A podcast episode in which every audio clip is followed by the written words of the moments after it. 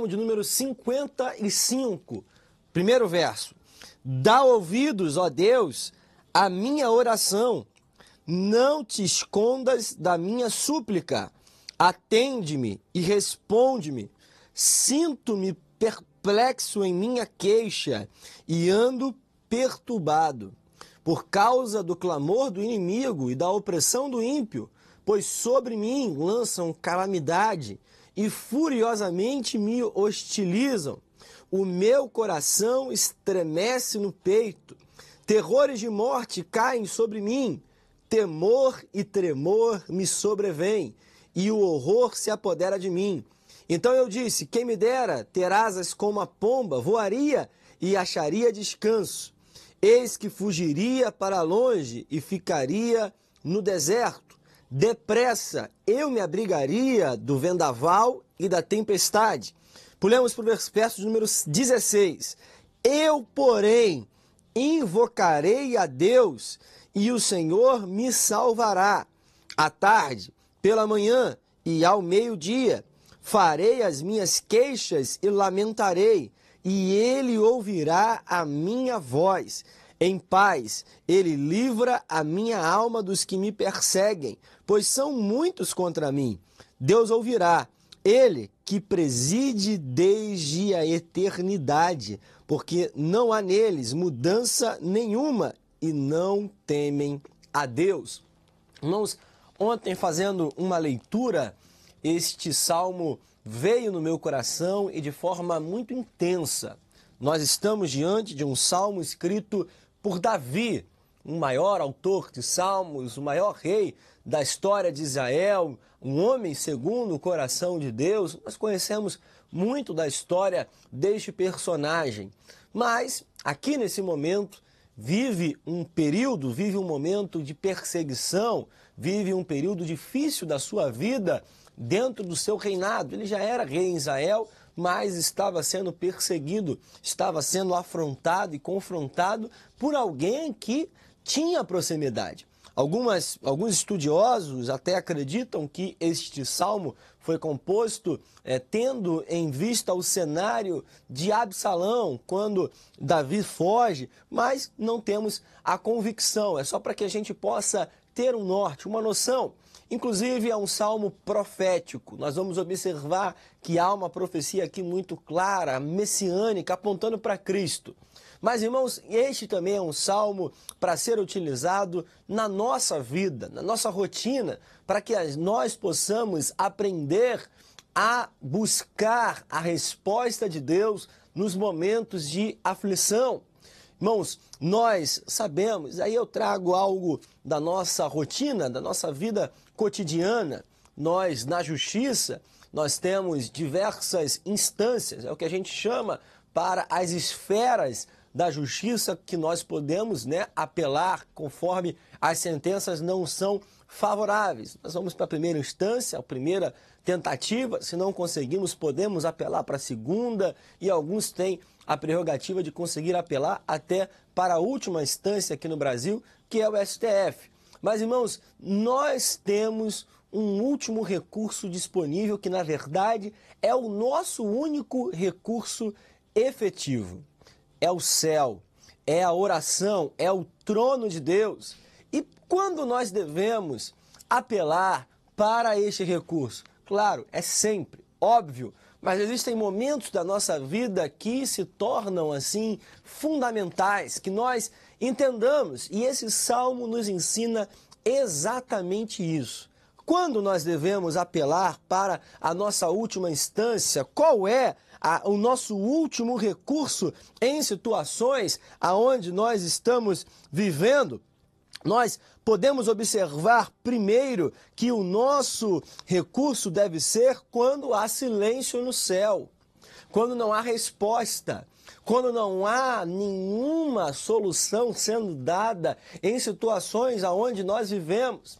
Eu pedi para que você mantenha a sua Bíblia aberta, porque nós vamos meditar em alguns versos, começando no verso de número 1 e 2, que vão dizer: Dá ouvidos, ó Deus, à minha oração, não te escondas da minha súplica, atende-me e responde. É um apelo, é um pedido de Davi, é um clamor de Davi Olha a situação, porque eu me sinto perplexo em minha queixa, ando perturbado. Ele vai dizer que é por conta do clamor do inimigo, que lança calamidade, diz que o seu coração estremece no peito, terrores de morte caem sobre ele, temor e tremor o sobrevém e o horror se apodera. Irmãos, é um momento de extrema angústia, de extremo desespero é exatamente um período conturbado e é quando Davi sabe, é nesse momento que eu devo orar ao Senhor, é nesse momento que eu devo buscar que Ele atenda e responda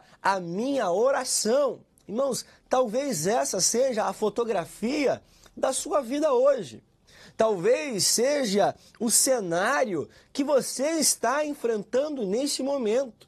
Quando nós olhamos para esses versos, os versos que Davi vai se lamentando, do, verso 1 até o versículo de número 15, você vai observar e talvez você se enquadre aqui. Talvez seja uma situação que você esteja vivendo. Você esteja perplexo na sua queixa. Você esteja andando perturbado. O temor e o tremor se apoderaram de você. Talvez seja exatamente isso. Mas, irmãos, façamos como Davi, apelemos para a nossa é, esfera da justiça, a justiça de Deus.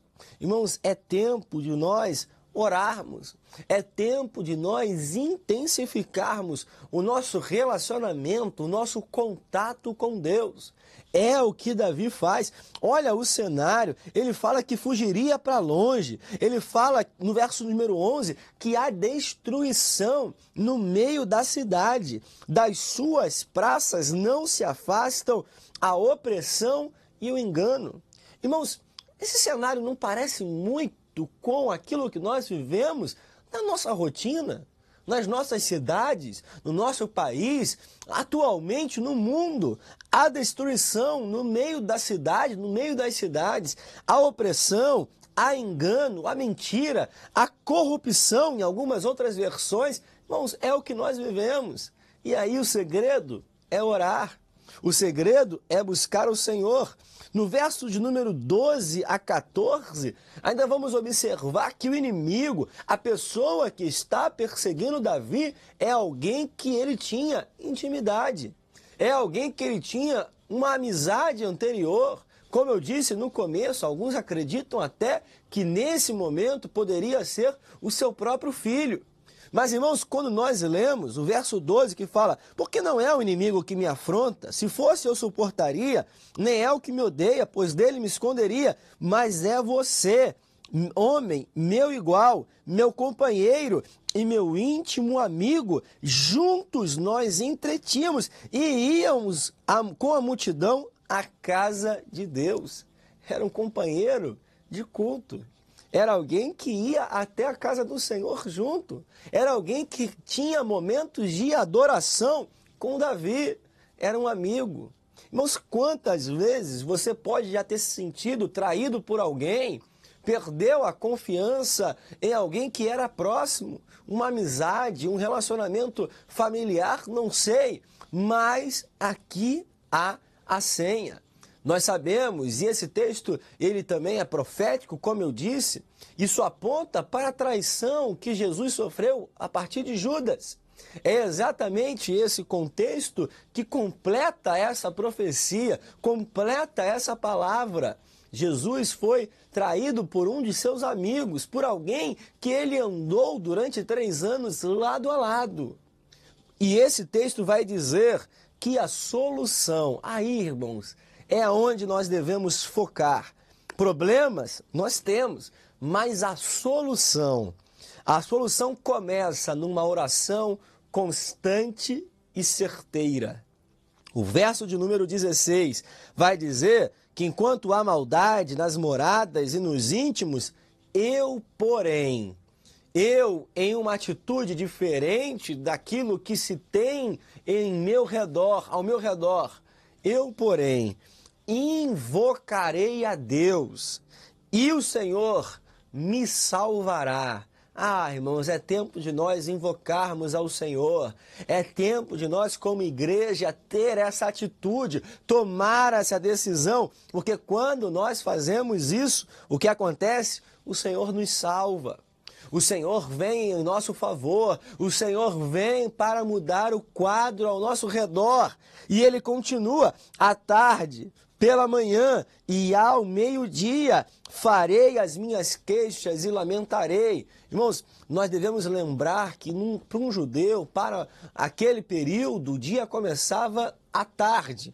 Um dia começava às 18 horas do dia anterior. Mas o que mais importa para a gente aqui não é a ordem, tarde, tarde, manhã e é, noite, ou noite, tarde, manhã. Não é isso que importa. O que importa é que fala pela tarde, pela manhã e ao meio-dia. Mas o que importa é uma constância. É manter uma regularidade, é manter uma rotina de clamar ao Deus, de orar, de falar com o Senhor. Aqui Davi está dizendo que o segredo para entrarmos nesse último recurso, nesse recurso efetivo, é ter uma oração certeira e constante é viver uma vida de relacionamento intenso com Deus. E ele continua: em paz, ele livra a minha alma dos que me perseguem, porque são muitos contra mim. Anteriormente, ele ainda fala: ele ouvirá a minha voz, e além de ouvir a tua voz, ele livra a tua alma. Ah, irmãos, que haja livramento para a tua alma nesse dia, que haja livramento para a tua casa nesse dia. Ele continua: Deus ouvirá, o teu Deus ouve a tua oração, e mais do que ouvir, ele responde. Devemos lembrar da parábola que Jesus conta na viúva persistente, do juiz Inico. Ela persistiu tanto, ela insistiu tanto que a sua oração, que o seu clamor, que na verdade o seu pedido na justiça foi atendido. E Jesus aplica isso para a oração, por isso eu disse, irmãos, é exatamente esse tipo de oração que devemos ter, a oração persistente. A oração que acredita que Deus ouviu, que Deus está ouvindo e que vai responder no momento certo. Mas, irmãos, o verso de número 19 ainda nos esconde uma outra pérola para esse tempo. Olha o que vai dizer ele que preside desde a eternidade. Ah, irmão, se eu fosse você, eu marcava isso na tua Bíblia. Nós vivemos um período, um tempo de incerteza em nosso país, muitas preocupações acerca de quem vai ganhar as eleições nas mais diversas esferas. Mas, irmãos, há uma palavra que o teu Deus preside desde a eternidade. O teu Deus está no controle das ações em todo o tempo. O teu Deus, ele governa tudo o que acontece no mundo e não perdeu o controle de absolutamente nada. Meu, nós podemos recorrer a alguém que preside, que governa desde a eternidade. Há tantas incertezas no nosso cenário nacional de quem governa, de quem manda mais, de quem manda menos, mas nós podemos apelar para aquele que preside para sempre, desde sempre. Irmãos, devemos ter essa confiança. Ainda no verso de número 22, ele fala: lance os seus cuidados sobre o Senhor e ele o susterá, jamais permitirá que o justo seja abalado. Ah, irmãos, nesse dia, lance os teus cuidados, as tuas preocupações, como o Tiago fala, a tua ansiedade sobre ele, e ele vai te sustentar nesse tempo, ele vai estar ao teu lado nos momentos mais difíceis. E ele termina dizendo: Tu, porém, ó Deus, os lançarás na cova profunda Homens sanguinários e fraudulentos não chegarão à metade dos seus dias, mas o que fica para nós é que eu, todavia, confiarei em ti. Nós confiamos no Senhor. Nós confiamos naquele que nunca falha. Nós confiamos naquele que não mente e não se arrepende. Apele para ele hoje. Ore hoje, clame hoje, mesmo que seja o teu último recurso. Faça aquilo que a palavra determina. E você